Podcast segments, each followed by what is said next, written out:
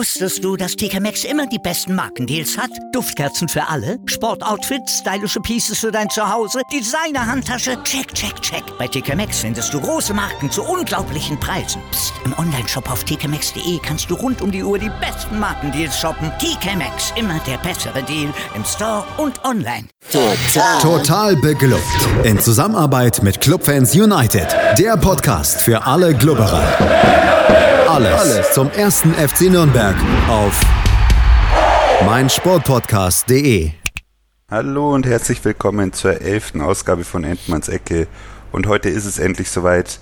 Ich habe den Schreibtisch aufgeräumt, ich habe die Pornohefte weggeschmissen, der Chef ist zu Besuch. Felix Amrein, Ed, unterstrich Feix, F-E-I-X. Hallo Felix. Hallo Jakob. Und das hat auch einen besonderen Grund. Wir sprechen nämlich heute, oder beziehungsweise ich würde gern mit Felix zusammen ein Fazit über den Saisonstart ziehen. Ich habe nämlich mir immer gedacht, zehn Spiele müssen schon ins Land ziehen, dann kann man auch ein bisschen eine Aussage treffen. Jetzt haben wir die zehn Spiele rum. Felix hat sich ein bisschen Zeit genommen. Der hat ja auch noch ein paar Podcasts für Total Beklubbt in der Woche gehabt.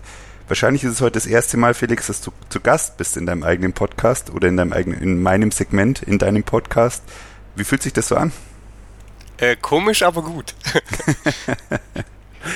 ja, ähm, fangen wir gleich mal damit an. Bist du zufrieden mit dem Start vom Club nach zehn Spielen? Oder würdest du sagen, da wäre noch mehr drin gewesen? Ich bin größtenteils zufrieden. Ja, äh, mehr drin gewesen wäre sicherlich. Äh, ich denke da an das Mainz-Spiel, ich denke natürlich auch ans Frankfurt-Spiel. Äh, aber insgesamt bin ich alles in allem zufrieden. Der Saisonstart war, denke ich, mehr als anständig. Auch gegen Hertha wäre ja ein Punkt drin gewesen, wenngleich er nicht verdient gewesen wäre. Äh, dass es dann natürlich zwischendrin so richtig gekriselt hat, äh, das äh, muss ich ja auch keinem erzählen. Dortmund und Leipzig, auch das Spiel gegen Hoffenheim, waren alles andere als pralle. Insofern, ja, der Club hat einen schon wieder gefühlsmäßig auch eine ordentliche Achterbahn geschickt. Aber wenn man jetzt ein Fazit zieht, was wir ja tun nach zehn Spieltagen, dann kann man zufrieden sein. Wir stehen aktuell auf einem Nicht-Abstiegsplatz. Das ist alles, was wir wollten und was wir wollen am Ende der Saison. Und äh, natürlich gibt es Dinge, die müssen besser werden. Es gibt aber auch Dinge, die sind gut und darüber werden wir reden. Und insofern kann ich sagen, ja, ich bin zufrieden. Ja, du bist ja mit ein bisschen weniger Erwartungen als ich in die Saison gegangen. Ich war ja eigentlich ganz zuversichtlich. Ich weiß, du hast vor allem noch in der Rückrunde gesagt, du bist dir sehr sicher, dass wir relativ sang- und klanglos wieder absteigen. Ich glaube, ähm, auch deine Gefühlswelt hat sich ein bisschen geändert nach den letzten Minuten Neuzugängen, inklusive Kubo vielleicht noch, der eine Woche vorher kam die spielen ja doch eine wichtige Rolle bisher. Mit abgesehen von Pereira haben wir dann doch mit den Neuzugängen ein paar Leute geholt, die durchaus entweder unsere Stammspieler gerade gut ersetzen oder die ganz gut reingekommen sind. Wie würdest du denn grundsätzlich die Verpflichtungen von Bornemann denn gerade ein bewerten? Ja, äh, Pereira habe ich im Moment immer noch ein bisschen gefressen. Also dieses Hansa-Rostock-Spiel, das hat irgendwie bleibende Schäden, nicht nur gesundheitlich bei mir hinterlassen. Äh, insofern, ja, Pereira würde ich da mal ein bisschen ausklammern wollen, aber gerade Misichan hat mir jetzt in den letzten Wochen sehr gut gefallen. Kubu hat mir am Anfang sehr gut gefallen, ist jetzt momentan ja auch so ein bisschen in ein Loch gefallen, äh, spielt nicht das, was man von ihm erwarten darf, vielleicht auch erwarten kann und muss. Ähm, und ja, nichtsdestotrotz ähm, bin ich größtenteils zufrieden. Äh, Matenia müssen wir sicherlich hervorheben, der dann ja nach dem Leipzig-Spiel ins Tor kam und seitdem seine Sache sehr, sehr anständig macht, wenngleich er natürlich reichlich Gegentore gefressen hat, an denen er aber in den seltensten Fällen oder eigentlich in keinem Fall wirklich Schuld trägt und hat der Mannschaft wieder Stabilität gegeben. Äh, das war eine Verpflichtung, die ich persönlich am Anfang überhaupt nicht verstanden habe, sehr kritisch gesehen habe, aber äh, wo ich im Nachhinein Herrn Bornemann äh, Respekt zollen muss, äh, dass er da ja, bereit war, auch das Geld in die Hand zu nehmen. Und ähm, ja, die Last-Minute-Verpflichtungen waren natürlich so, so Geschichten, da haben wir ja damals auch drüber geredet. Da war nicht klar, passiert überhaupt noch was. Dann passierte relativ viel. Und man muss jetzt rückblickend auch sagen, dass es notwendig war, dass sie passierten. Denn wenn das nicht geschehen wäre, dann äh, würden wir wahrscheinlich, oder würde ich zumindest, äh, nicht, nicht so positiv aktuell auf die Lage blicken. Äh, denn dann hätten wir, glaube ich, deutlich größere Probleme. Was ich ja vielleicht gleich noch anfügen möchte, und das hat meine Sicht auf die Dinge im Vergleich zu vor der Saison und auch nach der abgelaufenen letzten Saison maßgeblich verändert, äh, ist einfach der Entwicklungsschritt, den der ein oder andere Spieler gemacht hat. Äh, Alexander Fuchs, da hat keiner damit gerechnet, dass der so einen Riesenschritt macht. Äh, dass Lukas Mühl in der ersten Bundesliga sein Mann so gut stehen kann, hätte ich nicht erwartet. Insofern, ja, die, die Neuzugänge spielen eine große Rolle, aber es ist auch einfach so, dass Michael Kölner aus dem vorhandenen Spielermaterial jede Menge rausholt und da den einen oder anderen eben auch auf das nächste Level gehoben hat. Ja, da merkt man gleich, das wäre dann der nächste Schritt, ähm, auf den ich dann eingegangen wäre. Du hast jetzt mit Mühle und Fuchs zwei genannt, die auf jeden Fall am augenscheinlichsten und auch am nachhaltigsten eigentlich sich verbessert und auch etabliert haben. Fuchs hatte jetzt zuletzt einige Spiele gar nicht gespielt, war aber in meinem Kader in der letzten Saison mit drei Spielen, ich glaube zwei Spielen, ja genau, das waren nur zwei Spiele, eigentlich gar kein Faktor. Der hat ein Jahr gebraucht, hat sich jetzt aber in Szene setzen können. Ich habe so ein bisschen das Gefühl in Social Media, ich weiß nicht, inwiefern du das mitbekommen hast, dass das so der neue Sully ist, an dem sich gern sehr viele sehr aufhängen, wenn der mal spielen muss und auch nach dem Spiel noch erklären, warum der Fuchs ja eigentlich total scheiße ist, obwohl er ein Tor geschossen hat, eine Riesenchance auch super vorbereitet hat von Zrelak, der auch so ein, so ein Punkt ist. Glaubst du, die vielen Spieler, die jetzt auch, auch die etablierten Spieler, der große Kader, dass, dass das noch wichtig werden kann oder man merkt man schon, dass es so wichtig werden wird, so wichtig ist momentan. Ich habe nämlich das Gefühl, wir werden sehr viele Leistungszellen bei sehr vielen Spielern erleben und dadurch, dass wir aber auch gute, gute Situationen und gute Phasen von Spielern gut nutzen können, dass das uns noch einen großen Trumpf bringen kann. Wir haben halt keine elf Spieler, sondern wir haben, glaube ich, so sieben, acht Stammspieler und den Rest, den nehmen halt die formstarken Spieler ein und, und das da, die Welle müssen wir halt reiten, oder? Ja, toll. Ich, jetzt kann ich im quasi eigenen Podcast äh, einen Querverweis auf den eigenen Podcast machen. Ja, äh, habe ich tatsächlich in der Analyse nach dem Augsburg-Spiel so ähnlich schon mal angesprochen. Äh, ja, ich glaube, das ist ein Riesenfaktor und ich glaube, das muss einer unserer Trümpfe sein in dieser Saison. Wir haben wenige Spieler, die auf konstant sehr hohem Niveau spielen können und deswegen macht es sich, denke ich, für uns dann auch hinten raus hoffentlich bezahlt, dass wir eben immer wieder Spieler reinwerfen können, die vorher vielleicht sogar erst auf der Tribüne saßen, die dann aber ihre Chance eben auch nutzen äh, und nutzen können, die von Michael Kölner dann auch das Vertrauen bekommen. Und äh, ja, da, da, stimme ich dir zu. Wir müssen ähm, im Prinzip uns dann eben auch den Luxus erlauben können, dass man Spieler rausnimmt, die man vermeintlich in der ersten Elf sieht, wenn die in, in ein richtiges Leistungsloch fallen. Und wir haben das ja im Prinzip auch schon jetzt erlebt. Wir haben das auf der Torwartposition erlebt, wenngleich das da natürlich immer ein bisschen anders geartet ist als bei Feldspielern, aber wir haben es auch schon schon in anderen Mannschaftsteilen gesehen, gerade auf den offensiven Außen haben wir es gesehen. Alex Fuchs selber, den wir ja jetzt gerade positiv hervorgehoben haben, ist dann in so ein gewisses Loch gefallen, ähm, profitierte am Anfang ja überhaupt erstmal davon, dass äh, Eduard Löwen nicht gespielt hat. Also ich glaube, das ist äh, und es muss ein Trumpf des ersten FC Nürnberg im Kampf um den Klassenerhalt sein, dass wir in der Breite relativ gut aufgestellt sind und wir eine Bank haben, die durchaus eine Verstärkung sein kann oder Verstärkung ist, beziehungsweise die den etablierten Druck macht, auch wenn da keine großen Namen sitzen. Wen würdest du denn zur Achse zählen, die sich während der Saison wahrscheinlich kaum ändern wird, außer es kommen natürlich Verletzungen? Mittlerweile glaube ich tatsächlich, dass Christian Martinia da jetzt sein Blatt im Tor so zementiert hat, dass es relativ schwierig wird für Fabian Pretlo da erstmal wieder vorbeizukommen. Äh, dann Sehe ich ähnlich. hätte ich oder bin ich eigentlich nach wie vor der Überzeugung, dass Georg Markreiter zu dieser Achse gehört, einfach aufgrund seiner Erfahrung und seiner Persönlichkeit. Wenn allerdings natürlich jetzt irgendwann mal der Fall eintritt, dass Everton wirklich fit ist, gibt es sportlich so wenig Gründe, Lukas Mühl aus dem Rennen zu nehmen, dass ich mir da gar nicht mehr so sicher bin, ob nicht eher Georg Markreiter als Lukas Mühl wackelt. Äh, davon abgesehen ähm, sehe ich Tim Leibold als, als definitiv gesetzt an, auch wenn das mit einer Achse natürlich schwierig wird auf der Außenverteidigerposition. Äh, an Hanno Behrens wird kein Weg vorbeiführen. Äh, der hat das Kapitänsamt inne ähm, und das aus mehreren Gründen, auch wenn er im Spiel manchmal nicht der auffälligste Akteur ist und wenn Michael Ishak nicht verletzt ist, wird der ja jedes Spiel bestreiten, es sei denn, es ist wirklich äh, mal so, dass da irgendwie halt aus Vorsichtsgründen ähm, ein bisschen gewechselt wird. Aber Ishak, Behrens, Martinia und Leibold sind für mich tatsächlich im Moment die, die am, am weitestgehenden gesetzt sind und äh, ja, da kann man sicherlich auch anderer Meinung sein, ob äh, da vielleicht auch Petrak dazu zählt, aber äh, ja, da, da haben die letzten Spiele mich jetzt auch so ein bisschen umgestimmt, ob er denn wirklich so unverzichtbar ist. Ich bin gespannt.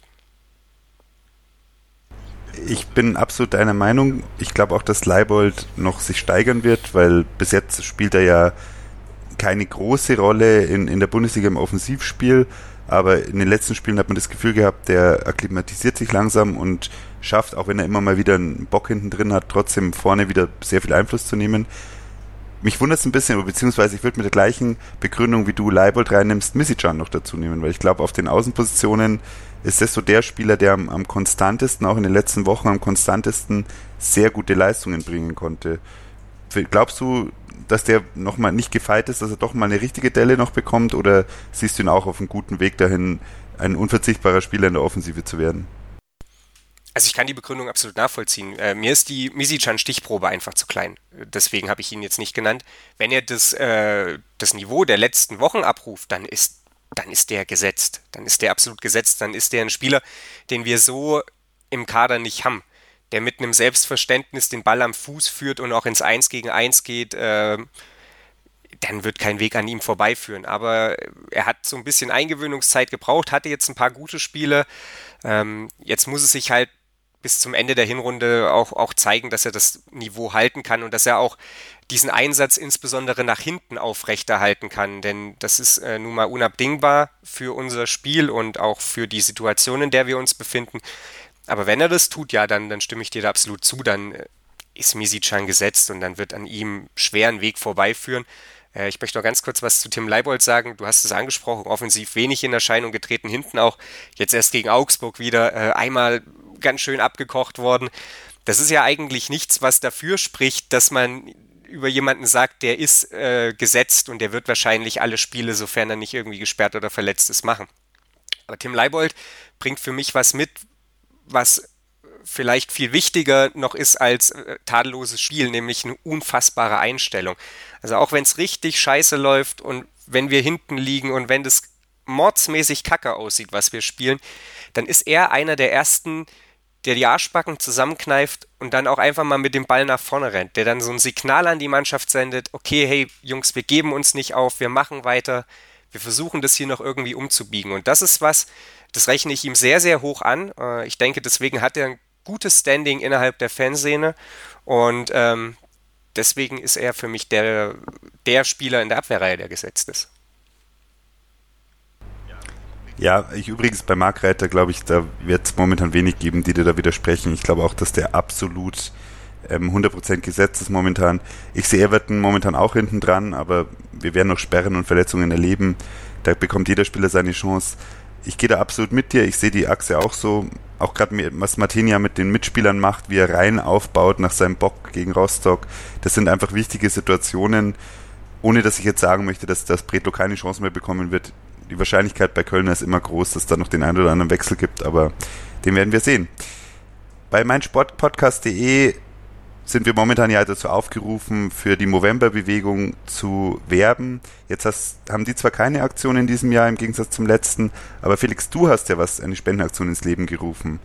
Ich würde dann einfach mal dir das überlassen, kurz zu erklären, um was geht's und wie man da am besten helfen kann. Ja, äh, also ich blicke vielleicht nochmal kurz zurück. Letztes Jahr war es ja so, dass mein Sportradio.de, damals hieß es ja noch mein Sportradio.de, ähm, selber eine Aktion gestartet hat. Da hatten wir ein kleines Team. Äh, Andreas Thies war da noch dabei, unter anderem und Robert Vogel, äh, die äh, ja das Programm leiten, beziehungsweise ja auch Podcast moderieren.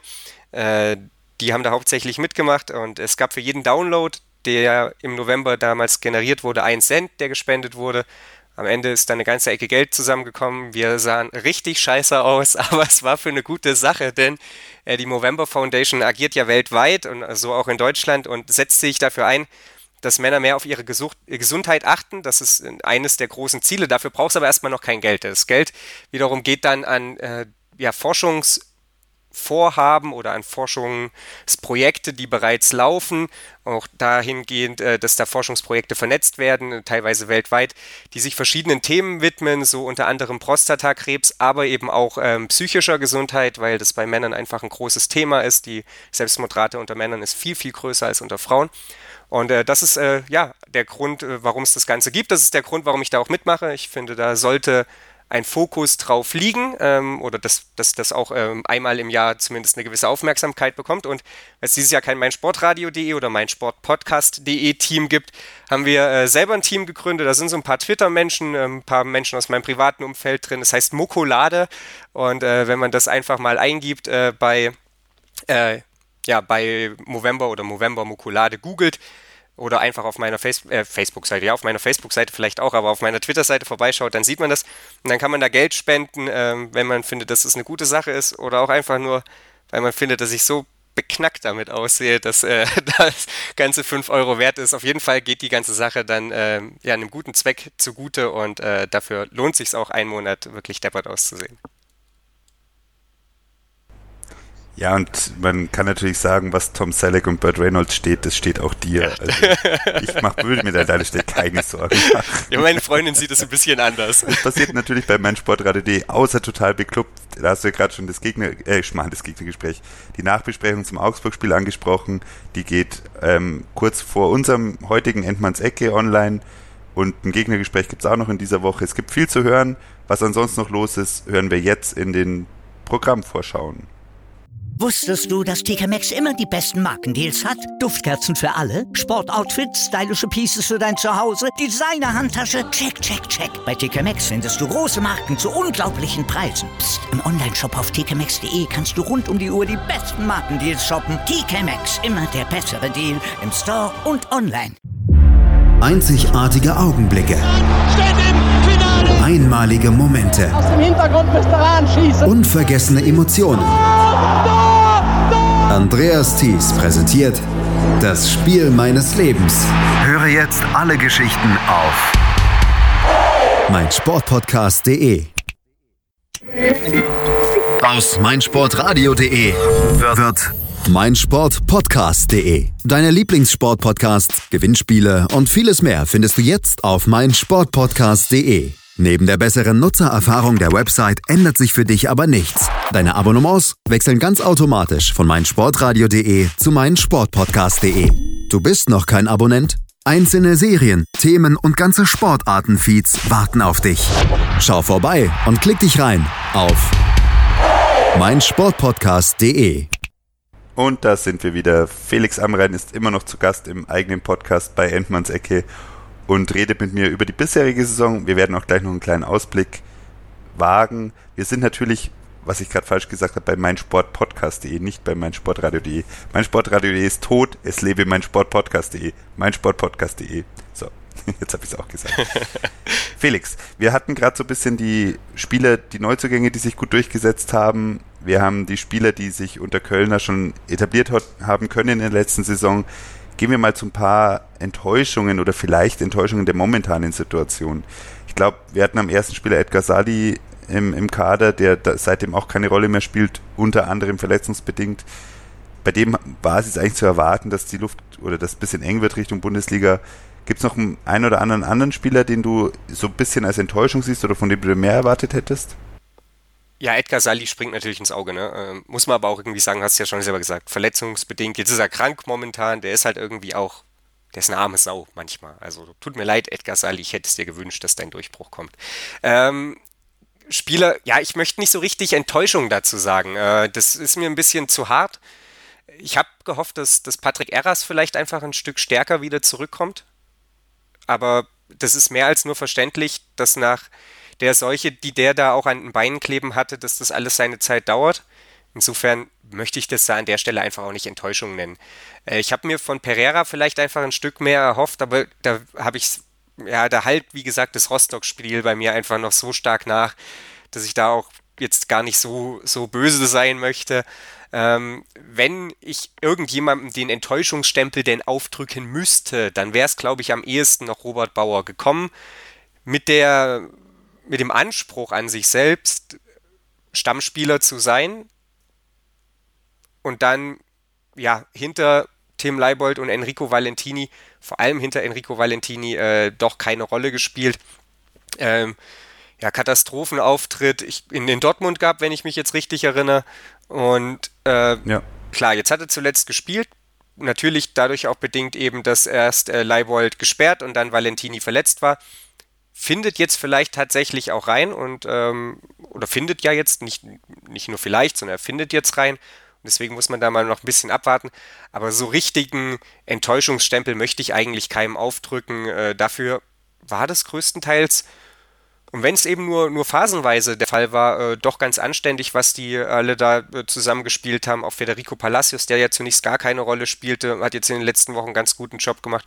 Von daher ja, bin ich tatsächlich insofern da relativ zufrieden und äh, möchte da gar niemandem äh, ganz, ganz dolle schelten. Finde ich interessant. Also Bauer ist, ich glaube, da scheiden sich ein bisschen die Geister. Ich bin ja grundsätzlich ein Fan von Bauer und finde auch, von der Art her tut er der Mannschaft gut, weil der ein bisschen giftiger unterwegs ist als, als Valentini. Ich glaube, Valentini hat sich einfach sehr gut entwickelt. Er spielt bisher eine stärkere Saison, als, als ich es ihm zugetraut hätte, hat aber jetzt hinten raus ein bisschen abgebaut und sich jetzt natürlich auch verletzt. Ich glaube, den sein Platz wäre in, in Gefahr gewesen. Ich glaube, dass, dass Bauer nach, nach dem Spiel, wo er Leibold ver, vertreten hat, durchaus eine Chance gehabt hätte, auf rechts zu spielen. Da bin ich absolut bei dir. Ist, ist eine Einschätzung, die ich teile, ja. ja. Eras, man sieht, Kölner gibt ihm immer wieder die Chance. Der ist ja auch im Mannschaftsrat, der ist, glaube ich, auch ein wichtiger Faktor. Auch so ein Spieler, den man, den man immer sieht, auch wenn er wenig spielt und mit Sicherheit nicht zufrieden ist mit seiner Leistung und mit der Situation, in der er steckt, der immer positives Feedback gibt, der auch die letzten fünf Minuten reinkommt und sich trotzdem irgendwie den Arsch aufreißt. Der ist, glaube ich, wenn er, wenn er nochmal auf das Niveau kommt, dann, dann wird er auch seine Chancen bekommen zu spielen. Da mache ich mir wenig Sorgen ich bin so ein bisschen, oder wen ich da so ein bisschen nennen würde, ist, ist Eduard Löwen. Von dem habe ich nämlich sehr, sehr viel erwartet, wie man auch bei Total Bekloppt, Total Bekloppt gehört hatte, wo ich ihm, glaube ich, glaube ich, 15 oder 20 Torbeteiligungen angedichtet habe in der Saison. Der ist ja klar unser größtes Talent. Ich finde, er hatte Phasen bisher und auch ein, zwei Spiele, wo er, wo er wirklich auf überragendem Niveau agieren konnte. Ansonsten, auch durch die Verletzung, die er am Anfang hatte, sehe ich den noch ja, da sehe ich schon noch sehr, sehr viel Luft nach oben. Also normalerweise hätte der aus meiner Sicht vor der Saison in der Achse drinstecken müssen. Da muss er sich ganz schön strecken, dass er sich durchsetzt gegen Spieler, die jetzt nicht auf seinem Niveau sind, was das Talent angeht, oder die nicht in der Form sind, dass sie ihn eigentlich locker ausstecken müssen. Ich, ich denke da vor allem an Kubo und Fuchs, die ja seine Rolle in seiner Abwesenheit oder in seiner Verletzungszeit gespielt haben. Glaubst du, dass, dass da noch ein großer Sprung kommt oder glaubst du, dass der schon in den letzten Spielen gezeigt hat, wie wichtig der fürs Team ist?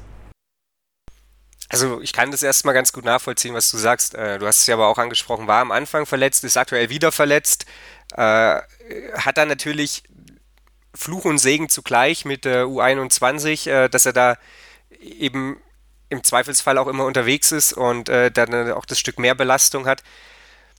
Und ja, deswegen würde ich ihn da gar nicht als, als eben große Enttäuschung jetzt abstempeln, aber ich verstehe, was du meinst. Man ist eigentlich vor der Saison fest davon ausgegangen, dass er Stammspieler sein wird, äh, wenngleich ich ihn ungern mit Yuya Kubo vergleichen möchte, einfach weil sie meiner Meinung nach sehr verschiedene Spielertypen sind und ähm, bei allem Respekt vor dem Talent von Eduard Löwen, Yuya Kubo war immerhin Nationalspieler Japans. Also ähm, ja, Eduard Löwen müsste jetzt halt einfach mal richtig fit werden und dann ist er, denke ich, tatsächlich auch einer, den wir da in die Achse reinpacken, denn dann ist er an der Seite von Hanno Behrens wahrscheinlich gesetzt.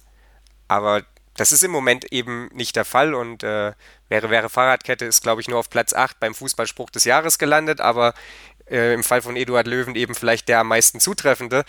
Äh, deswegen, ja, schwierige Kiste. Also Eduard Löwen, klar, vom Potenzial her absoluter Stammspieler bei uns, dass dann aus verschiedenen Gründen das Ganze nicht so zum Tragen kam, ist natürlich dann aus seiner Sicht richtig, richtig ärgerlich. Auch die Phase, in der er dann ja gespielt hat, war ja die, als es dann in diesen zehn Spielen tatsächlich am wenigsten lief und dann siehst du halt, glaube ich, auch einfach doof aus. Dann gehst du mit der Mannschaft unter, denn bei allem fußballerischen Talent, er ist jetzt nicht derjenige, der das Spiel und die Mannschaft in der Art und Weise mitreißen kann, wie es dann vielleicht von Nulten gewesen wäre.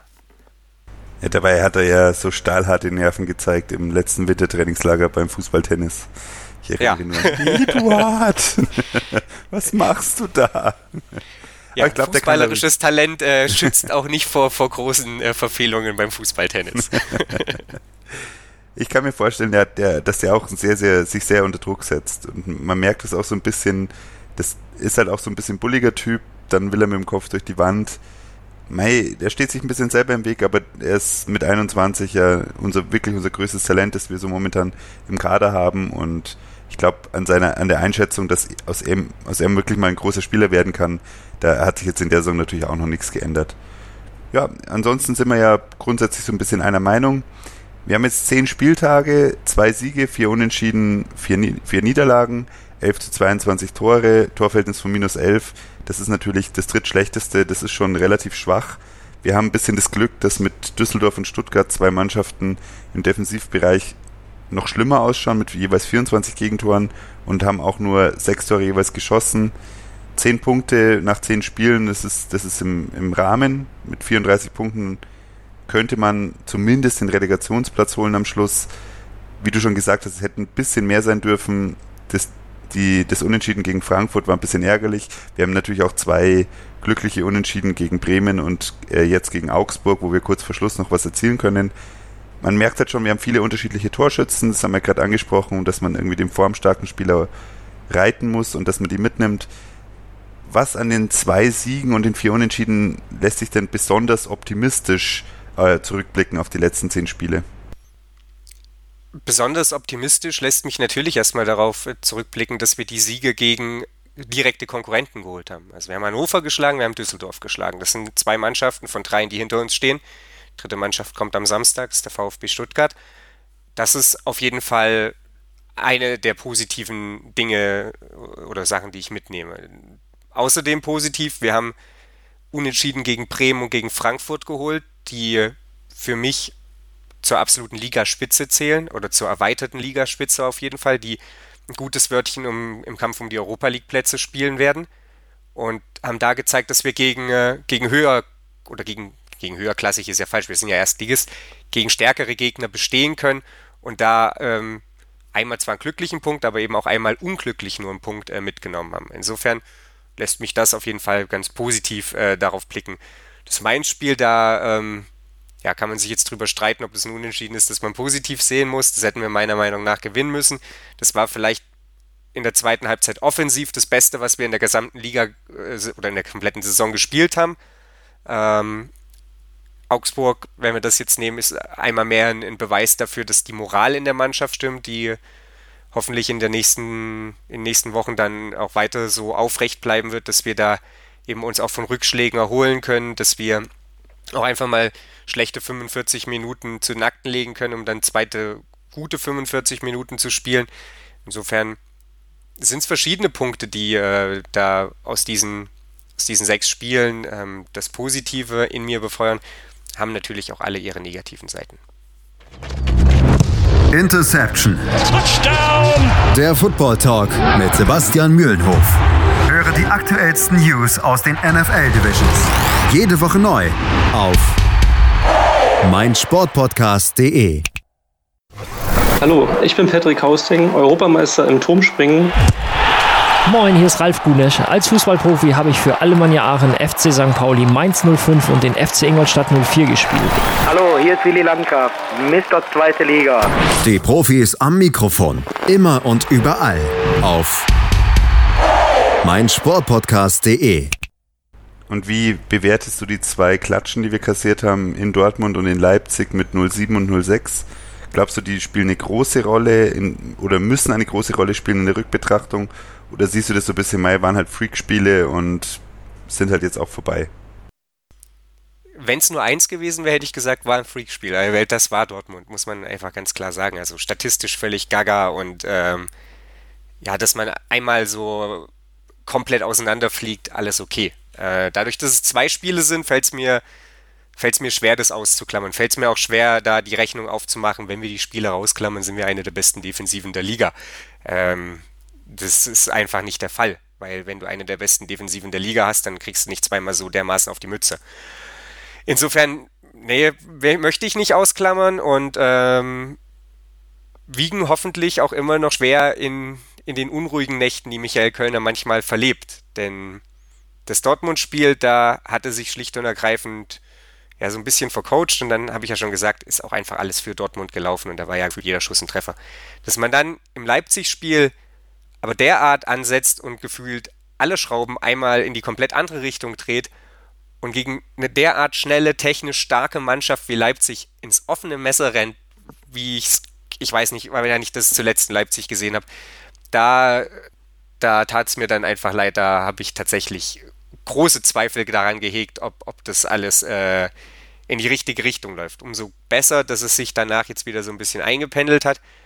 Aber diese Spiele sollten wir auf jeden Fall in der Rückbetrachtung nicht ausblenden, weil sie am Ende, und jetzt bin ich einfach mal bedingungsloser Optimist, uns daran erinnern werden, dass wir zu den richtigen Momenten, oder das nicht wir, sondern Michael Köln und das Trainerteam, aus diesen Klatschen gelernt hat und dann im richtigen Moment schon die richtigen Schlüsse gezogen hat und äh, da nicht stur weiter in seiner Oberpfälzer Art ähm, den Stiefel weiter runtergeritten hat, wie es ein Serdian verbegt hat und damit dann letzten Endes ähm, sang- und klanglos abgestiegen ist.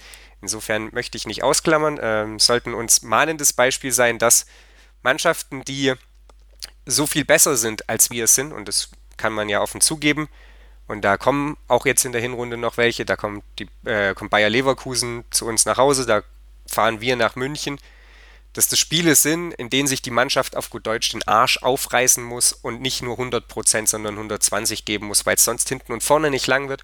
Und wenn man das macht, dann ist eine Niederlage in einem akzeptablen Bereich auf jeden Fall ähm, okay. Und dann ist aber auch ein Punktgewinn möglich. Und das hat jetzt zuletzt eben beispielsweise Freiburg gegen, gegen Bayern gezeigt. Das haben wir gegen Frankfurt gezeigt. Aber es langt eben nicht mit nur 100 Prozent und es langt erst recht nicht mit 80 Prozent. Und dann werden wir, sonst werden wir auf jeden Fall wieder untergehen. Und äh, dann, tut mir leid, dann haben wir auch einfach in der Liga nichts verloren. Ich würde Gladbach noch dazu nehmen, ja, die erscheinen mir auch wie eine Mannschaft, die uns nicht gut liegt. Leverkusen, da bin ich absolut deiner Meinung, auch wenn sie nur einen Punkt vor uns sind, dass das auch so eine Mannschaft ist, das könnte richtig schief gehen. Aber du hast der Kölner schon angesprochen und hast ihn auch getadelt und gelobt. Da merkt man ja auch, der, der braucht auch noch ein bisschen Zeit, um in, in der ersten Liga anzukommen. Hat schon Spiele gezeigt, wo, er, wo man eindeutig durch, durch Trainerhandschrift positive Sachen eingefahren haben wie zum Beispiel Umstellung gegen Mainz, das haben wir jetzt schon öfter angesprochen, da hat er alles perfekt gemacht, weil das Spiel muss einfach gewonnen werden und da hätten wir kaltschnäuziger sein müssen vom Tor, aber da hat er super reagiert.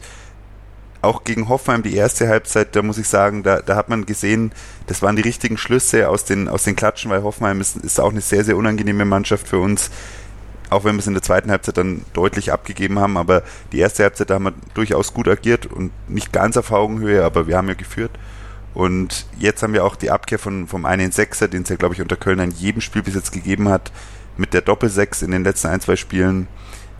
Da, man, man sieht, er ist zwar stur und ich glaube, er, er will schon gerne mit, mit seinem Lieblingssystem am, das meiste erreichen und zeigen, dass das seine Art einfach die, die ist, die uns am weitesten bringt. Aber er hat jetzt dann doch schon in ein, zwei Sachen angezeigt, dass er durchaus bereit ist, mal von, von ein paar, sag ich mal, kölnerschen Standards abzuweichen. Und das lässt mich schon da durchaus zuversichtlich drauf blicken, wie du auch eben gesagt hast. Ich glaube auch sehr zuversichtlich sollten wir eigentlich auf Samstag blicken. Jetzt ist natürlich die Frage, wir sind ja alle Clubfans, wir kennen das, dass der Club der super Aufbaugegner ist, ist irgendwie das, man, man soll es nicht beschreien, aber ich, das ist das, glaube ich, wovor alle Angst haben. Auf der anderen Seite, Stuttgart schaut halt furchtbar aus momentan.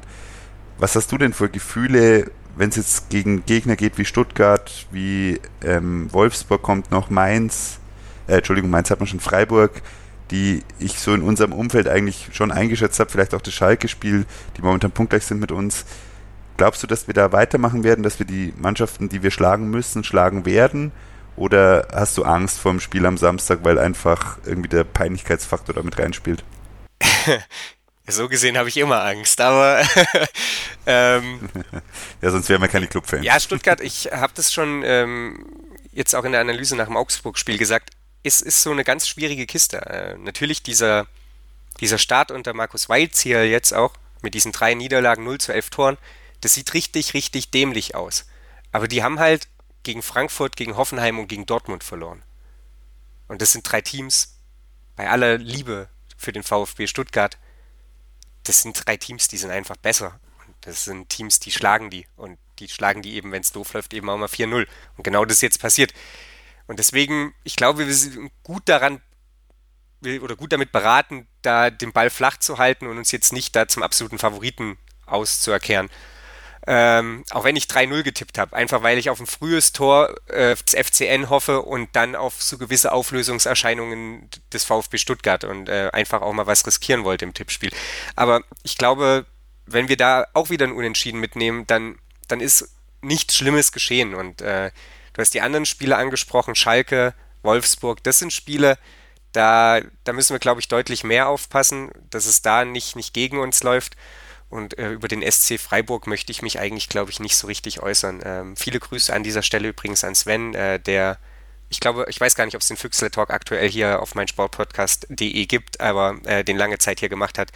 Ähm, der SC Freiburg ist für mich ein rotes Tuch. Nicht, weil ich Christian Streich oder den Verein unsympathisch finde, sondern einfach, weil Spiele gegen den SC Freiburg für mich der blanke Horror sind. Wir verlieren immer gegen Freiburg, wir sehen immer richtig schlecht aus. Das ist eine Mannschaft, die hat gefühlt dieselben Mittel wie wir und macht das Dreifache daraus. Also ich weiß auch nicht, Freiburg, und ich bin auch wirklich nicht froh, dass wir 17. und 34. Spieltag gegen die haben. Das ist, das wird kein schöner Abschluss, glaube ich, der Hinrunde, aber äh, bis dahin ist noch ein bisschen, bisschen Weg und bis dahin wird es schwierig. Also Stuttgart, ich hoffe, dass wir den Dreier mitnehmen, einfach, dass wir danach 13 Punkte haben, weil es danach Brett hart kommt, Schalke, Leverkusen, München, Wolfsburg, Gladbach. Es würde mich nicht wundern, äh, wenn wir am Ende von Spieltag 16 darüber reden, dass wir fünf Spiele in Folge verloren haben. Und dann wäre es schon gut, wenn wir da wenigstens äh, gegen Stuttgart jetzt nochmal den Dreier mitnehmen. Und Spieltag 17 in der Heim gegen Freiburg spielen. Ja, herzlichen Glückwunsch. Äh, ich bin nicht ganz so pessimistisch, was das angeht, weil ich glaube, dass die Mannschaften, die zwar deutlich personell besser aufgestellt sind als wir, wie jetzt Wolfsburg und Schalke, dass sie uns von der Spielweise aber nicht so wenig gelegen kommen. Und Leverkusen ist halt die, der Inbegriff der Inkonstanz. Da kann sein, zwischen irgendwie 4-0 und 0 zu 8 ist irgendwie alles drin. Aber gut, das geht jetzt ein bisschen weit.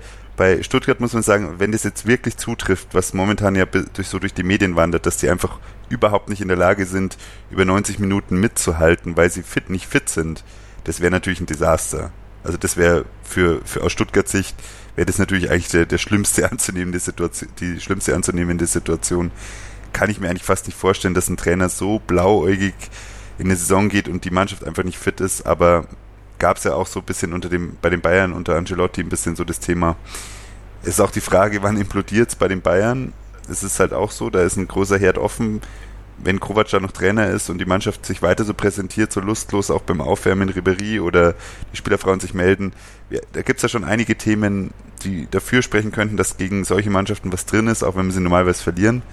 Jetzt muss man halt wirklich sagen, gegen Stuttgart darfst du halt nicht verlieren. Das ist so das Wichtigste.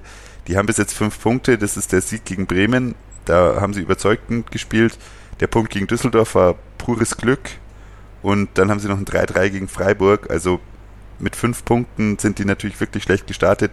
Ich habe vor der Saison oder beziehungsweise nach den ersten zwei Spieltagen schon gesagt, ich sehe die eher unten, auch wenn sie sehr, sehr viel investiert haben. Das ist für mich schon so ein Gegner, es fällt momentan sehr, sehr schwer, davon auszugehen, dass die sich da unten rausspielen. Also ich bin da sehr gespannt und jeder Punkt, den wir jetzt holen, den, die, den Stuttgart nicht holt, der wird halt extrem wichtig. Ich glaube, wir sind da in einer sehr wichtigen Phase gerade. Ich bin auch gespannt. Ich glaube auch, dass wir eine gute Chance haben zu gewinnen. Aber es gibt da doch ein paar Spieler, die mir ein bisschen Angst machen. Und vorneweg zum Beispiel Gomez, der ja immer noch, auch wenn er momentan nicht trifft, aber der, wenn er auf dem Feld steht, irgendwie mache ich mir das Sorgen gegen Nürnberg.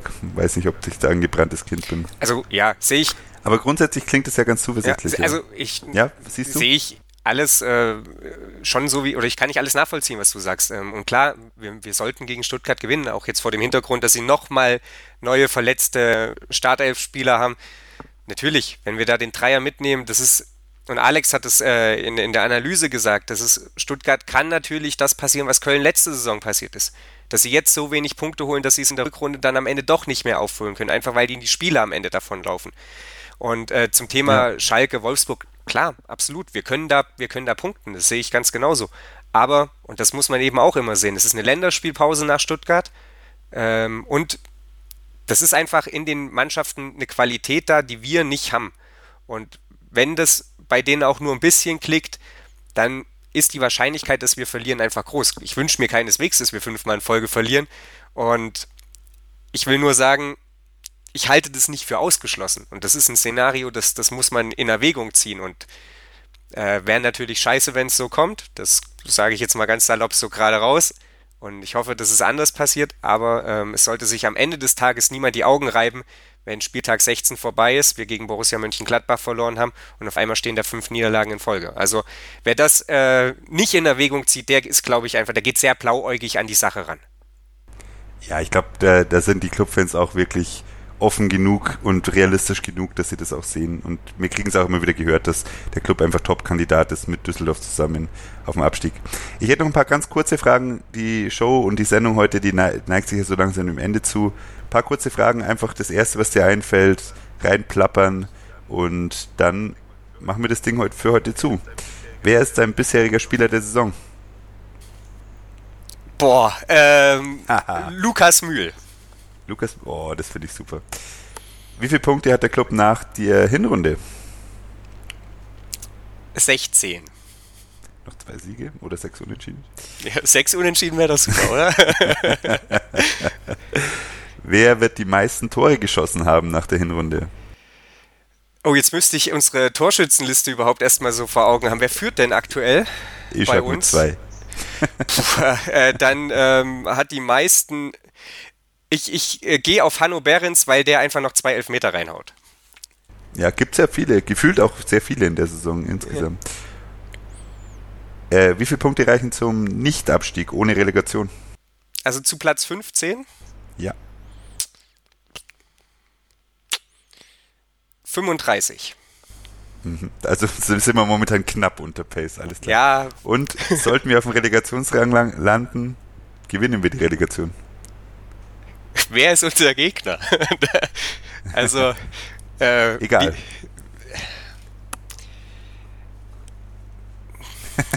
ich wünsche es mir Antwort. natürlich, aber äh, ja, ne, natürlich gewinnen wir die Relegation. Was sollte ich denn jetzt anderes sagen? Ansonsten werden ja jetzt hier alle Abonnements des Podcasts gekündigt, aber Wäre nur noch Edmanns Ecke. Ja, äh, müssen wir dann leider ausgliedern. Ähm, ja. Nein, Ausgliederung, das funktioniert nicht so gut beim Club, also Podcast. ja, also ich, ich sage so viel vorweg, wenn wir Relegation spielen und wir spielen Relegation gegen Fürth, dann mache ich, glaube ich, Urlaub irgendwo, wo es keinen Handyempfang und kein Internet und irgendwas geht. Ja, da komme ich mit. Weil das, das, das, das verkrafte ich hinten und vorne ja. nicht. Okay, du hast mir jetzt auch jeg jeglichen Spaß an der Frage rausgesaugt. Deshalb, daran habe ich jetzt echt nicht gedacht. Ich, äh, worauf ich anspielen wollte, ich finde, ich habe mir jetzt das Topspiel zum Beispiel angeschaut, ich habe zweite Liga ein bisschen beobachtet. Ich sehe unser Niveau so viel höher, als es in der letzten Saison in der zweiten Liga war.